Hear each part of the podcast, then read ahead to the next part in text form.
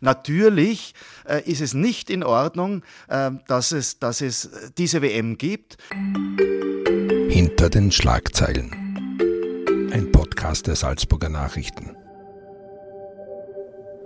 Guten Tag, mein Name ist Marin Smetana und ich möchte Sie bei einer weiteren Folge des Podcasts Hinter den Schlagzeilen begrüßen. In diesem Podcast wollen meine Kollegin Simona Pinwinkel und ich in regelmäßigen Abständen einen Einblick in die Arbeit der Redaktion der Salzburger Nachrichten geben. In dieser Folge geht es um ein Ereignis, zu dem wahrscheinlich viele eine Meinung haben, auch wenn sie sich vielleicht für das Thema an sich gar nicht so interessieren. Es geht um die Fußball-WM in Katar. Die Sportberichterstattung geht schon lange über die bloße Schilderung von sportlichen Leistungen und dem Vermelden von Ergebnissen hinaus.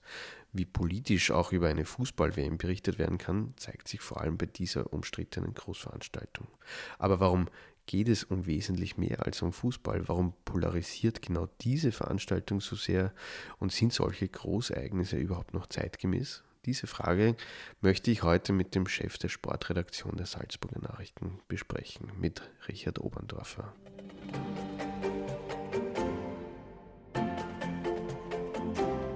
Servus Richard. Servus Marian. Äh, du Richard, jetzt äh, läuft ja gerade die WM äh, in Katar seit äh, ein paar Tagen. Wie ist denn deine Gemütslage so als eingefleischter Sportfan und Sportreporter, wenn du die Debatten rund um die WM verfolgst aktuell? Ja, man muss eigentlich jetzt bedenken, dass es zwei Weltmeisterschaften äh, sind, die wir da betreuen müssen.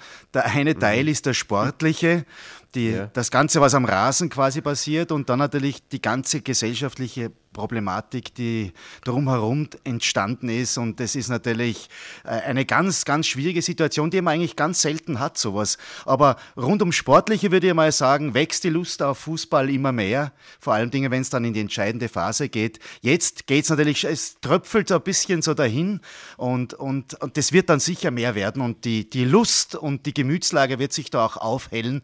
Aber wir haben ja gehört, 50 Prozent der Österreicher haben gesagt, dass sie die WM nicht anschauen werden. Sie werden mhm. sie boykottieren. Die Quoten mhm. sind, sagen aber was anderes in Österreich, eigentlich fast mehr wie bei der Fußball-WM 2018 in Russland. Was anderes ist in Deutschland, die haben ja andere Probleme momentan. Ja. Äh, die Deutschen, da ist die Lage viel schlechter, die haben schlechtere Quoten. Also die Gemütslage wird sich langsam aufhellen, aber klar ist, die Welt schaut einfach ganz genau hin nach Katar. Und wenn dann sowas passiert wie die Diskussion um die One Love Armbinde, die ja mhm. als Symbol für, für wirklich äh, Diversität steht für Menschenrechts, also gegen Menschenrechtsverletzungen und mhm. alles äh, wirklich darstellt. Und, und da hat man gesehen, dass solche Fehler, die der Fußball-Weltverband macht, indem er einfach sowas verbietet, dass da die Welt noch genauer hinschaut und die Gemütslage, die du angesprochen hast, wieder schlechter wird. Aber was mir gefallen hat, ist, irgendwo dreht sich langsam jetzt, weil ich habe es gesehen in den eigenen Redaktionsräumen. Ja. Am Anfang haben wir diskutiert über, über Gewalt und, und viele, viele Tote, die es wirklich im Vorfeld gegeben hat. Jetzt haben wir schon ein bisschen über Fußball wieder an den Gängen diskutiert, vor allen Dingen nach der Niederlage der Deutschen gegen Japan. Ähm, du hast zum Beginn der WM wie du schon sagst, da, da, war die Diskussion eine, ein bisschen eine andere. Du hast da geschrieben, so eine WM der äh, Lügen darf es nie wieder geben in einem großen Leitartikel zum Start der WM. Vielleicht kannst du das ein bisschen erklären, wie du das meinst. Ja, die, die Lüge hat eigentlich schon vor der Bewerbung begonnen, nämlich mit den Bewerbungsunterlagen, die ja eingereicht werden müssen beim Fußball-Weltverband. Und, und da waren Vorgaben drinnen, die einfach gemacht werden müssen. Jeder Bewerber muss sich gewissen Richtlinien äh, quasi unterwerfen. Und, und da sind ja große Fehler gemacht worden vom Fußball-Weltverband FIFA, dass sie überhaupt so eine Bewerbung akzeptiert haben. Denn es ist gegangen, äh, der Wüstenstaat im Sommer kann man eigentlich nicht spielen, 50 mhm. Grad. Sie haben sich für Sommer beworben. Jeder hat gewusst, dass man doch nicht spielen kann. Dann mhm. Vorgabe, ein Frauennationalteam muss eine, ein Bewerber haben. Die haben ein Frauennationalteam dann nach der Bewerbung, nach dem Zuschlag erst gegründet. Die haben dann ein Match gespielt und wurden sofort wieder eliminiert. Also die, die Bewerbungsvorgaben, die strengen normalerweise, die wirklich streng gehandhabt werden mhm. von der FIFA aus, äh, die sind da irgendwie lasch behandelt worden. Alles war gelogen und das meine ich mit den Lügen, eine WM der Lügen, weil wirklich diese Bewerbung nie hätte stattfinden können. Jede andere Nation hätte sich daran halten müssen, aber es war klar, dass, dass die FIFA wollte diese WM in Katar haben. Die Hintergründe kennen wir mittlerweile auch, da ist viel Geld geflossen. Und wir man darf nicht vergessen, wir denken immer aus der Welt von Europa, aber es gibt sechs mhm. Kontinentalverbände innerhalb der FIFA und Europa ist weit nicht mehr so dominant äh, mit vielen Millionen wie andere. Und, und die haben dann sich breitschlagen lassen, dem zuzustimmen. Es war eine breite Mehrheit für die WM in Katar und, und deswegen eine WM der Lügen, des Schönredens und des Zimmerns seiner eigenen Welt. Und die war natürlich perfekt für die FIFA. Und es wurde alles unter den Teppich gekehrt. Alle Menschenrechtsverletzungen wurden leicht angepasst, Arbeitsbedingungen leicht verbessert. Und in Wahrheit hat sich nicht viel getan. Und ganz schlimm wird es wahrscheinlich nach der WM. Wieso? Weil diese Verbesserungen, die jetzt in der Öffentlichkeit dargestellt wurden, äh, die sie machen mussten, um die Außendarstellung in der Welt besser zu gewährleisten. Die werden dann wieder lasch gehandhabt. Die Arbeiter, die ja dort wirklich in, in millionenfacher mhm. äh, Zahl dort immer für alle Bauprojekte, das ist ja ein, ein, eine, ein Staat, der wächst und wächst und wächst. Und da gibt es so viele Arbeiter. Die Arbeiterrechte, die Arbeitnehmerrechte, die schaue ich mir nach der WM an. Verstehe. Aber jetzt wieder diskutiert, also ich kenne das auch bei meinem eigenen Freundesbekannten Kollegenkreis, äh, soll man das boykottieren? Wir schreiben kritische Artikel. Es ist eigentlich der mediale Aufschrei recht groß, die, die mediale Debatte über die Protestformen bei der WM. Äh, aber es findet alles dann doch irgendwie statt. Welche Sprache versteht denn eigentlich die FIFA? Welche Möglichkeit hat man da als Fußballfan, sich Gehör zu verschaffen gegenüber dem großen Verband? Der Fußballfan hat kaum Möglichkeiten, sich Gehör mhm. zu verschaffen. Die, die Fans könnten nur boykottieren, wird es aber nie geben. Die Verbände mhm. könnten boykottieren, wird, wird es nie geben, nie geben. Ja. weil die Verbände natürlich auch viel Geld bekommen. Du, du mhm. darfst nicht vergessen, die haben Milliarden Gewinne, die dann gemacht mhm. werden. Man redet von vier bis sechs Milliarden nach einer WM. Die werden auf die Verbände dann verteilt, auf alle Nationen, die innerhalb der FIFA organisiert sind. Und, die, und der Boykott ist ist zwar gut und recht, aber ich glaube an diesen Boykott vieler weil du redest von den Fans. Mhm. Das schaue ich mir an, wenn die entscheidende Phase kommt. Achtelfinale, Viertelfinale, Elfmeterschießen, mhm. ob dann jemand sagt, na, ich schaue jetzt da nicht hin. Also das ist ein bisschen heuchlerisch ist es manchmal schon auch von uns Fans. Ich, bin, ich bezeichne mich ja auch als Fan. Ich schaue dann auch hin. Natürlich äh, ist es nicht in Ordnung, äh, dass, es, dass es diese WM gibt, aber was ich nie gut gefunden habe, das habe ich auch im Leitartikel mhm. geschrieben, dass es viel, viel zu spät war. Diese WM wurde vergeben im Dezember 2010. Danach hätten sich Fangruppen, äh, die Verbände weltweit ähm, eine, am 3. Dezember 2010 schon hinstellen müssen, wir wollen nicht nach Katar, ihr könnt es bestimmen, aber wir lehnen das ab. Aber jetzt direkt vor der WM dann zu sagen, wir boykottieren, alles hochzufahren und das, das ist natürlich viel zu spät. Wer soll da noch was absagen?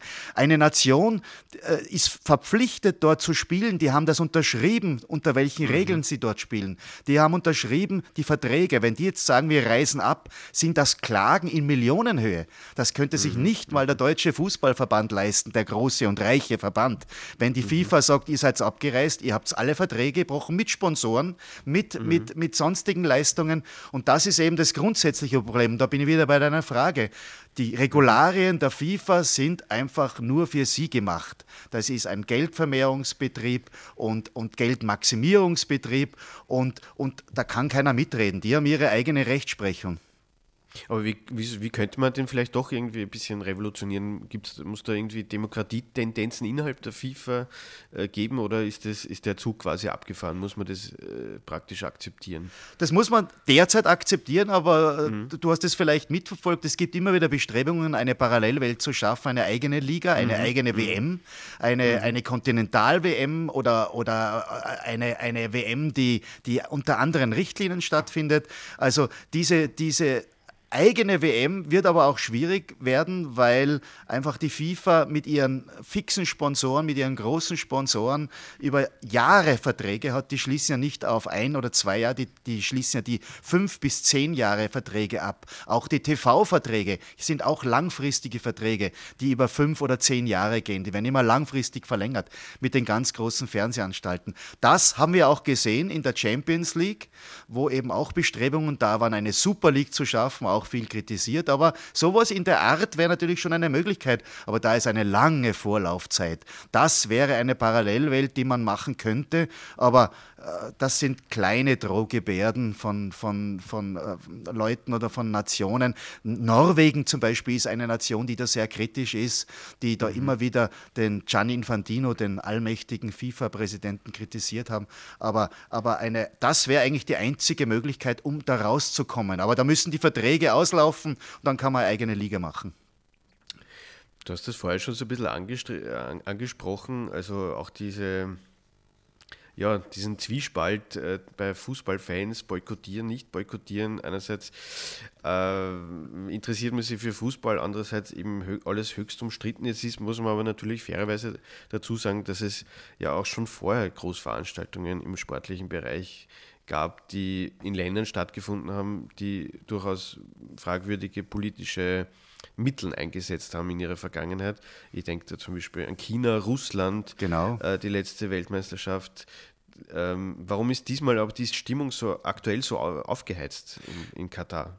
Interessant ist, dass im Vorfeld immer viel diskutiert wird. Das war, wie du sagst, in China, bei den Olympischen mhm. Spielen, bei den letzten Weltmeisterschaften in Russland 2018.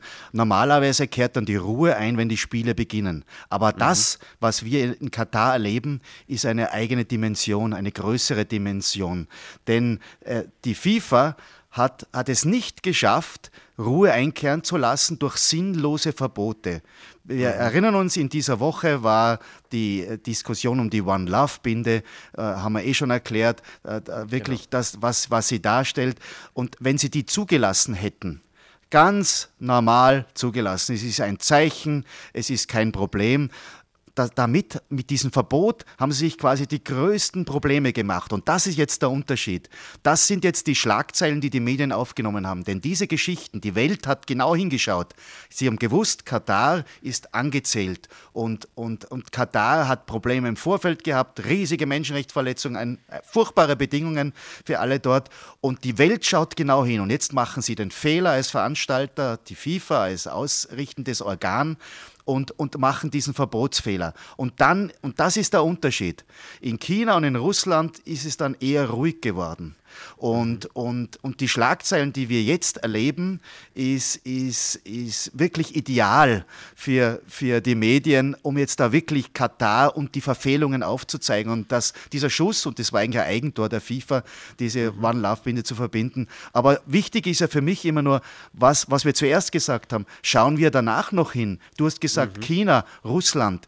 Und, und da sind auch wir Medien gefordert, wirklich dran zu bleiben, wenn diese, diese, diese negativen Tendenzen in einem Land sind, das sage ich höflich mit negativen Tendenzen. Ja, und, ja. und da gilt es für uns auch als Medien dran zu bleiben. Aber wie weit würdest du sagen, kann das noch eskalieren jetzt da aktuell in den nächsten Tagen? Ich habe mal äh, Anfang der Woche gesagt, ich bin mir nicht mehr ganz sicher, ob die WM zu einem Ende kommt. Weil wenn mhm. sich die europäischen Nationen, die dort äh, vor Ort sind in, in, in Katar, wenn die geschlossen sagen, nach diesem Verbot der Binde, dass, dass sie abreisen, dann wäre es zum Eklat gekommen, dann wäre die WM wahrscheinlich nicht zu einem Ende gekommen. Aber das hat sich schon mittlerweile wieder erledigt. Ich habe heute und in diesen Tagen jetzt immer gesehen, dass, dass wirklich die Mannschaften, die sich damit beschäftigen, wie zum Beispiel die deutsche Nationalmannschaft, die als einzige einen Symbolakt gesetzt haben vor dem Spiel gegen Japan, dass sich beim Mannschaftsfoto alle, die Spieler haben sich alle den Mund zugehalten, wir lassen uns den Mund nicht verbieten. Und jetzt wird schon darüber diskutiert, das hat die Spieler äh, rausgebracht, das hat ihre, ihre Stimmung geraubt, das hat, mhm. sie in den, in, hat sie nervös gemacht. Da kannst du also davon ausgehen, dass niemand mehr irgendein Zeichen setzen wird. Und die FIFA hat damit erreicht, was sie erreichen wollten. Und da muss ich meine Meinung revidieren reagieren. Es wird jetzt ruhiger werden und wie ich schon gesagt habe, wenn die Gruppenspielphase vorbei ist und es wird in die entscheidende Phase, dann wird wahrscheinlich das überhaupt kein Thema mehr sein und es wird ganz normal bis zum Ende gespielt. Mhm. Es ist aber jetzt dann nicht natürlich nur die, diese WM, ich erinnere mich, äh, es hat ja schon in, letzter, in den letzten Jahren immer mehr zugenommen, dass auch auf dem Sportfeld, auf dem Spielfeld äh, politische Statements äh, gemacht werden. Ich meine, da gibt es natürlich eine ganz lange Tradition, auch mit, den, mit der Schwarzen Faust äh, bei den Olympischen Spielen damals. Äh, Black Panther-Bewegung, jetzt äh, zuletzt war aber zum Beispiel in den USA im Football das Rassismus-Thema ganz groß, äh, mit dem Niederknien. Äh, würdest du sagen, oder jetzt denke ich auch zum Beispiel an die, an die iranische Nationalmannschaft, die ja auch ein Zeichen gesetzt hat. Genau. Also wo es ja nicht nur um den Austragungsort geht, sondern auch eine Botschaft nach Hause zu schicken quasi. Ähm, täuscht der Eindruck oder wird Sport tatsächlich immer politischer? Sport ist insofern politischer geworden, weil der Sport, und das haben viele Nationen erkannt, die perfekte Bühne ist, um eine positive Darstellung des Landes oder einer Nation mhm. zu schaffen. Die Propaganda kennen wir ja seit Berlin 1936 mhm. Und, mhm. und Putin hat das so gemacht. Er hat die Olympischen Spiele nach Sochi geholt, hat die Weltmeisterschaft gehabt. China hat das so, äh, so gemacht. Aber eine, ich nenne es immer Sportwashing, also von allen ein, ein positives Bild in der Welt mhm. trotz großer internationaler Probleme Probleme darzustellen. Aber was Katar geschafft hat, ist ein Sportwashing Washing der besonderen Art. Denn dieser Wüstenstaat hat systematisch probiert, seit 1993 mit Sportgroßveranstaltungen sich politisch wirklich sicher zu fühlen. Die haben sich bedroht gefühlt von den umliegenden Staaten, von Saudi-Arabien, Abu Dhabi und so weiter. Und die wollten ein Zeichen setzen, dass sie in der Welt bekannt werden. Und mit was machst du das? Am besten mit Sport. Sport ist positiv besetzt. Das Land, das Land kommt in die positiven Schlagzeilen von Leichtathletik-WM, von Handball-WM. Und die Krönung ist natürlich jetzt die Fußball-WM. Und, und mit dem Zeichen in der Welt gelten wir etwas. Das ist Fußball, das ist eine der Königssportarten. Und, und der, der, die Politik und der Sport sind da immer mehr zusammengewachsen und, und die Botschaft lautet wirklich, wir wollen positive Signale raussenden und ich sehe es wirklich als eine Art Propaganda, die da gemacht wird, auf Kosten des Sports. Man wird es nicht verhindern können. Es ist teilweise in den letzten Jahren schon wirklich so passiert, dass, dass die Botschaften da alles zugedeckt haben, alle Verfehlungen. Aber ich frage dich, lieber Marian, welches andere Land, welche andere Nation macht denn noch die Sportgroßveranstaltungen? Es gibt, es gibt kaum mehr ein, ein Land, es sind mhm. immer äh, Länder mit autokratischen Systemen, die machen das alle nicht mehr. Mhm. Die, die können sich nicht mehr leisten die haben äh, Bürgerbefragungen, die haben die, da kannst du keine Enteignung durch, Enteignungen durchführen. Und es ist schon das größte Problem dieser Sportwelt. Die, die, die, alles ist größer geworden. Die Olympischen mhm. Spiele ist größer geworden. Sie brauchen immer mehr, immer mehr Athleten kommen dazu, immer mehr Journalisten, immer mehr Systeme, die man ausweiten muss. Und alle diese Länder haben sich, haben sich dazu aufrufen lassen, ja, das können, die haben es erkannt. Sportwashing mhm. können wir positive Botschaften setzen. Und die anderen okay. Länder gehen unter. Die traditionellen ja. alpinen Länder, abgesehen davon, dass wir 2026 in Italien die Winterspiele haben, das ist ja wieder okay. Aber es ist die Ausnahme. Aber ist es vielleicht, ich meine, jetzt stelle ich eine provokante Frage, aber ist vielleicht, äh, sind Großveranstaltungen im Sport eben durch diese Gigantomie in einer Zeit, wo man ja irgendwie eh auf alles aufpassen muss, vom, vom Klimafußabdruck bis, bis, ja, eigentlich, also sehr viele, sehr viele Punkte hat, äh, auf die man achten muss. Ist das noch zeitgemäß? Nein, klares Nein. Es ist nicht mehr zeitgemäß. Aber wie lange schreiben wir schon, dass es diese Gigantomanie, diese, dieser, dieser, dieser Größenwachstum, die ist mhm. immer größer, immer größer, immer noch mehr, immer noch mehr, immer noch mehr Disziplinen, immer damit noch mehr Athleten, noch mehr prunkvollere Bauten, größere Bauten. Der, das muss ein Ende haben. Es wird ganz, mhm. ganz schwer sein, aber ich glaube, dass jetzt ein Umdenken da ist. Das EOC, da merkt man schon, das ist ist das Internationale äh, Olympische Komitee. Da merkt man schon, dass die jetzt draufgekommen sind, wir können nicht alles größer und das überlebt keiner mehr. Keine Nation, kein Veranstaltungsland, kein Bewerber kann das mehr stemmen. Und man sieht jetzt auch zum Beispiel, das Ausweichen. Italien 2026, die überlegen sich schon, ob sie nicht vielleicht die Bob- und Rodelbahn von Innsbruck Eagles verwenden. Also, dass man länderübergreifend so etwas macht. Mhm. Aber die, um das klar zu beantworten, es ist nicht mehr zeitgemäß. Und ich glaube, Katar hilft uns insofern, weil nach jetzt China in diesem Land mit Peking, mit den Olympischen Spielen und Katar hat, glaube ich, die Sportöffentlichkeit genug von diesen Dingen. Und es wird sich was ändern. Es kommen dann wahrscheinlich andere Bewerber, die, die, die ja schon lang festgelegt. Zum Beispiel die nächste Fußball-WM ist in Mexiko, USA äh, und Kanada ist schon ein bisschen gemäßigter. Also das passt schon ganz gut. Mhm. Wie sehen denn unsere Leserinnen und Leser das Thema? Ihr seid ja da in ständigem Austausch. Absolut, absolut. Interessant, äh, die WM polarisiert. Das sieht es eigentlich so, wie wir auch intern diskutieren innerhalb der Redaktion, im Ressort, im Haus bei den Salzburger Nachrichten. Und, und, lustig war oder lustig, interessant war nach meinem äh, großen Leitartikel, dass mhm. mir einige Leute geschrieben haben, ich lasse mir meine WM nicht schlecht machen. Ich lasse mir die Laune auf mhm. Fußball nicht nehmen. Mhm. Und dann andere haben wieder geschrieben, genau so ist es, viel zu harmlos geschrieben, könnte man noch mhm. mehr draufhauen, seine Frechheit. Das, also im Prinzip, es polarisiert sehr diese WM. Es ist irgendwo ein Spiegelbild der Gesellschaft. Es bewegt Fußball einfach sehr viele Menschen. Und, und du, du weißt es, du kennst es auch aus deinem Bekanntenkreis. Viele, die sonst mit Fußball wenig am Hut haben, mit Ligen und sonstigen Champions League oder sonst was, bei einer Fußball-WM, bei diesem nationalen Gefüge, wo es um so viele nationale Interessen, so viele nationalen Geschichten geht. Heute, und wir haben immer wieder, jeden Tag haben wir, haben wir Geschichten über die Außenpolitik, von der Außenpolitik bekommen, über Mexiko. Das, das schreibt er über, über, über Argentinien über das Land, über die Fans. Und das ist das Schöne. Das gibt es eigentlich fast nur im Fußball. Mhm. Das stimmt. Es gibt aber vielleicht aber auch äh, andere, die sich so ein bisschen abschrecken lassen. Ich kenne das aus eigenen äh, Debatten im, in der Familie äh, äh aufgrund der Jahreszeit. Das dürfte tatsächlich für manche eine Rolle spielen. Normalerweise war WM ja immer äh, sommerliches Gasgartenwetter mit einem Bier im Public Viewing Bereich. Das wird jetzt mal ein bisschen schwieriger.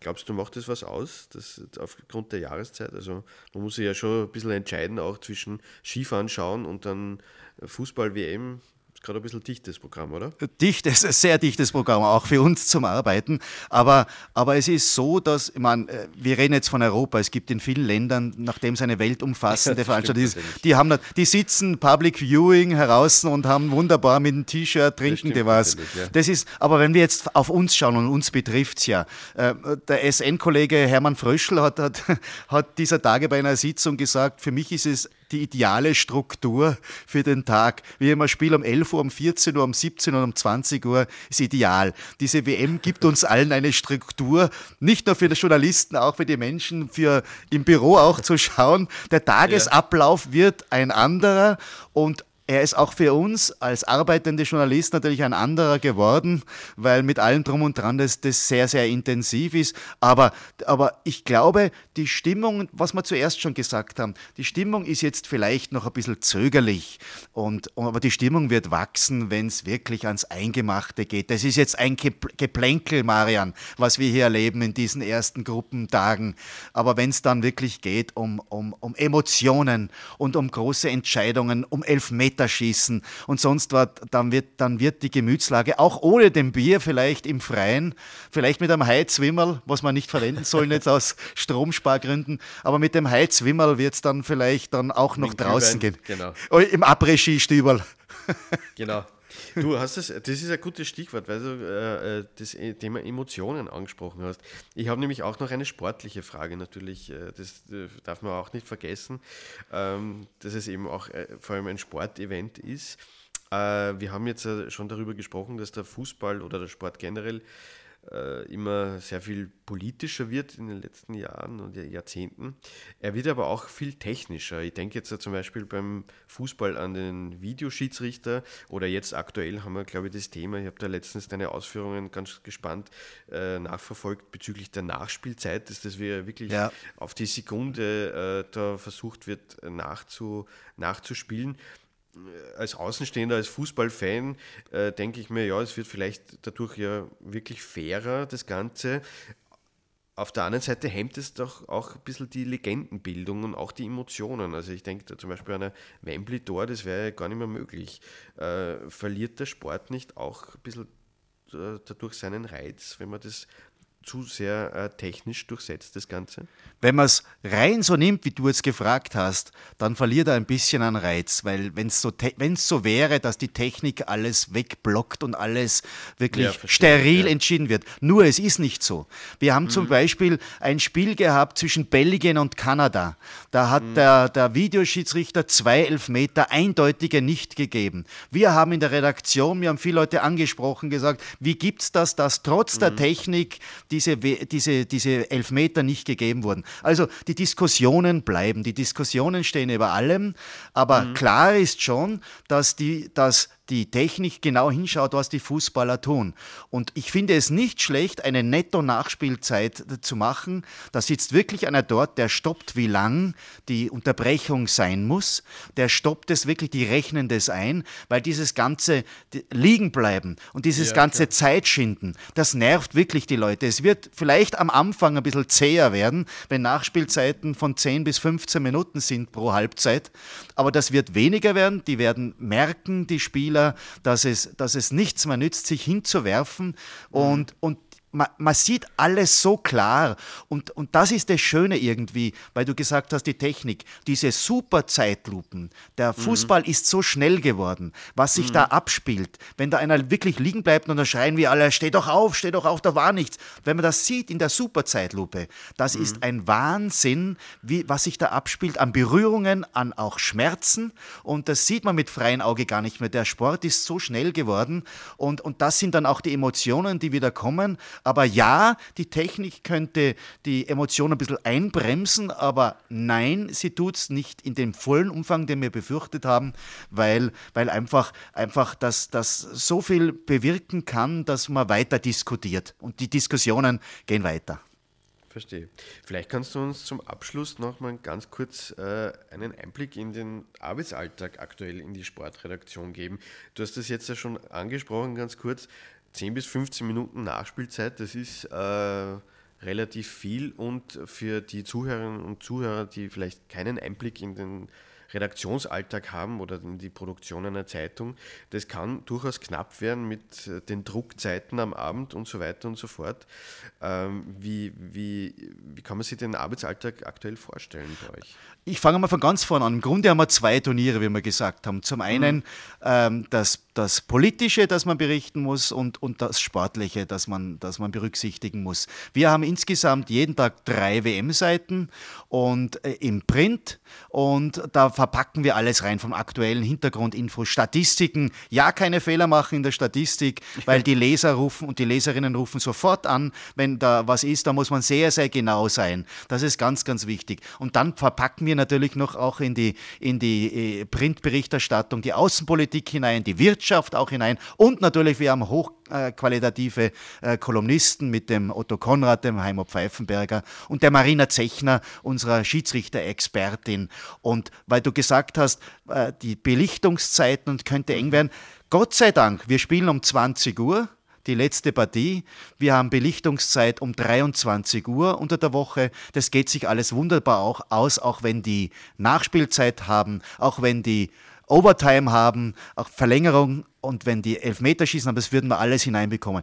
Nur was wir jetzt nicht mehr gemacht haben, das Spiel um 17 Uhr, da, wir müssen ja belichten um 18.45 Uhr, mhm. haben wir ein bisschen rausgeschlagen auf 19 Uhr, 19.15 Uhr. Das machen wir jetzt nicht mehr, weil einfach diese Nachspielzeit uns ein Zittern jeden Tag äh, wirklich zusetzt. Das ist Wahnsinn, weil es, es wird wirklich zu eng dann und das mhm. ist, ähm, da geht es sich aus, geht es sich nicht aus. Da haben wir gesagt, das machen wir alles in der zweiten Ausgabe, die dann bis 23 Uhr belichtet werden muss. Aber was natürlich noch anstrengend ist und was aber auch schön ist, wir können schnell reagieren. Wir haben im Online-Bereich können wir so viele Dinge machen. Wir haben jedes Spiel im Live-Ticker, der bearbeitet werden muss. Die Leute können nachlesen, was da passiert ist. Und es sind ja vier Spiele am Tag in dieser, in dieser Gruppenphase bis, in die, bis in, noch in, zum 3. Dezember. Aber es ist ein eigener Rhythmus über vier Wochen, aber es zahlt sich aus, weil es sind spannend, spannende Tage. Äh, noch dazu Sommer trifft Winter, wie du gesagt hast. Der Weltcup trifft in allen Bereichen auf diese Fußball-WM, Skispringen, alpiner Skisport und alles. Aber das ist im Prinzip eine ganz andere Geschichte. Vielleicht nur ganz kurz äh, zu der Arbeitsweise in bei speziell dieser WM jetzt, äh, wir wissen ja, in Katar ist jetzt die Pressefreiheit wahrscheinlich auch kein sehr hohes Gut. Ähm, das ist ein Land, das weit weg ist, das ist uns den meisten von uns wohl eher fern ist. Wie berichtet man über so ein Sportereignis in so einem Land? Das, in, indem man Land und Leute zeigt. Wir haben, und vor allen Dingen, indem man schon früher anfängt, nicht mit der mhm. WM. Wir haben immer wieder Berichte äh, geschrieben, Kommentare geschrieben über die Verhältnisse dort, über die Bedingungen dort. Und wir haben ja auch, äh, indem wir, indem wir mit der Außenpolitik auch eine, eine und der Wirtschaft eine enge Kooperation haben während dieser WM bei uns im Haus, mit der, aus, aus dem Haus Salzburger Nachrichten. Und da erklären wir abseits des Spielgeschehens, was Katar wirklich ist. Wie die Verstrickungen zum Beispiel auch des Westens sind mit Katar, dürfen wir auch nicht äh, äh vergessen. Wir sind da ein bisschen heuchlerisch unterwegs, weil bei der, wir kritisieren die WM, ich denke da sehr viel an Deutschland, auch an die österreichische mhm. Regierung. Die waren alle mhm. dort in diesem ja. Jahr im März und haben um Energie, um Gas, um alles Mögliche angefragt. Und, und, und, und, und das muss man auch aufzeigen. Und dann zeigen wir eben auch auf die, die außenpolitischen Verhältnisse dort. Und, und das macht das Paket dann so rund für uns. Und das ist eben das, was wir immer wieder sagen, was auch bei uns im Haus gepredigt wird, dass über den Tellerrand hinausschauen. Nicht mhm. nur auf das sportliche Ereignis selbst. Und da haben wir eine gute Mischung gefunden. Das sind wir auch unseren Leserinnen und Lesern schuldig, dass wir mhm. diese Mischung, diesen Mix machen bei einem Ereignis, das so eine wirkliche äh, prekäre Situation insgesamt hat. Hat sich da die Sportberichterstattung vielleicht über die letzten Jahre und Jahrzehnte auch ein bisschen verändert. Ich verrate jetzt kein Geheimnis, wenn ich sage, du bist nicht erst seit gestern bei den Salzburger Nachrichten ähm, und hast die, verfolgst ja die Branche schon länger. Äh, eben dieses äh, Kooperieren, dass man auch immer das, mehr das politische, das gesellschaftspolitische Bild mitdenkt. Äh, war das früher anders? Absolut der, der Blick auf das ganz Große ist jetzt für uns wirklich wichtiger geworden. Und, und, und dieses, dieses ressortübergreifende Denken, das Abstimmen mit der Außenpolitik, mit der Wirtschaft und, und diese Dinge, das, das hat sich wirklich sehr, sehr stark geändert, macht es aber auch spannend, weil man da den Sport und ein Sportereignis in vielen Facetten, in bunten Facetten darstellen kann. Und das finde ich ja sehr, sehr spannend. Und was ist der positive Effekt? Äh, wenn ich ein rein sportliches Ereignis habe, dann kann ich durch das Erweitern auf andere Zielgruppen, auf die Außenpolitik, auf die Wirtschaft und so weiter, kann ich dann auch den, den, quasi den Zielmarkt und die, und die Lesergruppe erweitern. Und das ist ja auch im Sinne des Erfinders, dass ich sagen kann, diese Geschichten, die wir jetzt machen, interessieren nicht nur Sportmenschen oder Sportinteressierte, sondern interessieren auch dann oder das lesen auch dann andere Zielgruppen. Und das macht es natürlich für uns wertvoller, für uns noch besser, aber das hat sich natürlich absolut, ich würde mal sagen, in den letzten zehn, ja, letzten acht Jahren geändert. Sportberichterstattung also nicht nur für Sportbegeisterte, sondern über die Grenzen hinaus. Ich finde, das ist ein äh, gutes Schl äh, Schlusswort, Richard. Dann sage ich herzlichen Dank fürs Gespräch und äh, wünsche alles Gute. Ich danke Viel dir. Spaß noch. Ich danke dir und ja, Spaß werden wir auf vielen Ebenen haben und es wird interessant und spannend bleiben. Das war ein Podcast der Salzburger Nachrichten. Redaktion Simona Pinwinkler und Marian Smetana. Wenn Sie mehr wissen wollen, besuchen Sie uns im Internet auf www.sn.at.